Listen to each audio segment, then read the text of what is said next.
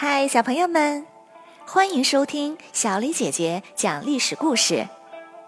我们的故事全部来自专业正史，绝不细说。每周一、三、五，来跟我一起听一段故事，了解一段中国历史吧。今天我们要讲的故事的名字叫做《破釜沉舟》。秦将章邯打败项梁后，觉得楚军已经不堪一击了，便掉头北上进攻赵国。赵王逃到巨鹿，被秦将王离率兵团团围住。巨鹿城倒是非常坚固，可是城里粮食不多，恐怕也支撑不了多久。赵将陈馀集结了各地的全部兵力。共有几万人，赶到巨鹿城北，想要救赵王。可到眼前一看，吓了一大跳。只见秦军黑压压一片，刀枪林立，纪律森严，和起义军相比，那不知要强出多少。陈馀吓得只好按兵不动。赵王等了一阵子，派使者出来催陈馀进攻。陈馀回答说：“不行，打的话简直就是羊入虎口，白白送死。要不然给你五千兵，你去试试。”使者还真不信，带着五千兵朝秦军冲了过去，不一会儿就全军覆灭了。这时，燕国、齐国的援军也到了，他们在陈馀旁边安营扎寨。同样也不敢进攻。楚国派宋义为上将军，项羽为次将，也赶来救援。可楚军刚到安阳，还没过漳河，宋义就下令安营扎寨，停止前进。这一停就是四十多天。项羽急了，对宋义说：“赶快过河进攻啊，不然赵王就要完了。”宋义却说：“先让他俩互相打着，不管谁赢，打得越久，秦军损耗越大，我们取胜的机会就越大。”项羽说：“赵王完了，秦军只会更强。”话还没说完，宋义就打断他说：“冲锋陷阵，我不如你；出谋划策，你就不如我了。不要再说了。”不听指挥的，一律斩首。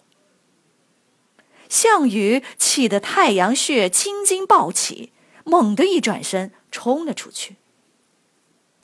第二天，项羽去见宋义，一见就把宋义给杀了。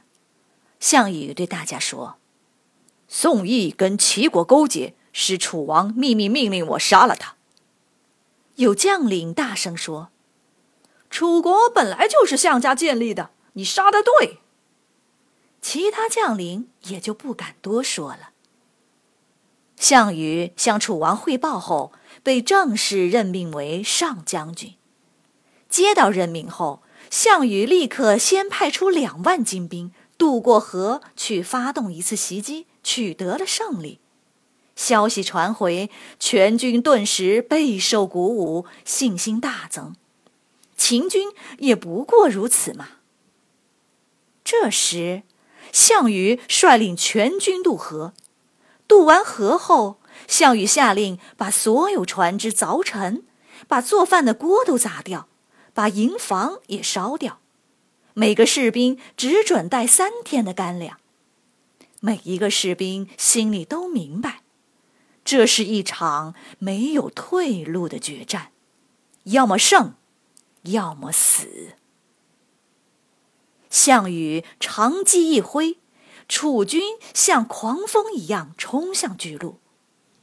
士兵们的喊叫声惊天动地，与秦军一交锋，全都以一当十，勇往无前。两军先后发生了九次惨烈的激战，最后秦军大败，几乎全军覆没。大将王离被活捉了。章邯带领残兵败退。在两军大战时，其他各国的援军全都躲在阵营里作壁上观。他们被楚军如同天兵天将般的英勇吓呆了，说不出话来。等战争结束后，他们才哆哆嗦嗦的去见项羽，连头也不敢抬。年仅二十五岁的项羽一战成名，成了各国军队的首领。项羽经过休整后，继续进攻，秦军不断败退。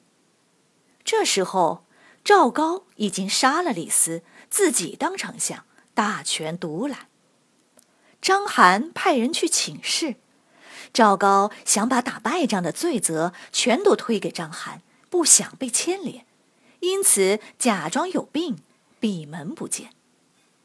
消息传来，章邯心里很恐惧，他暗暗派人去见项羽，双方谈好，同意他和几个将军在关中称王。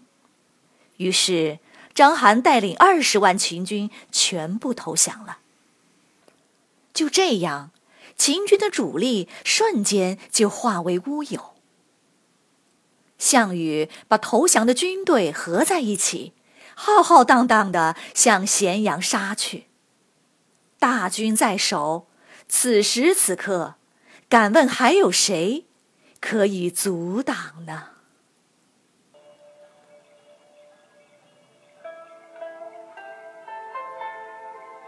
小朋友们。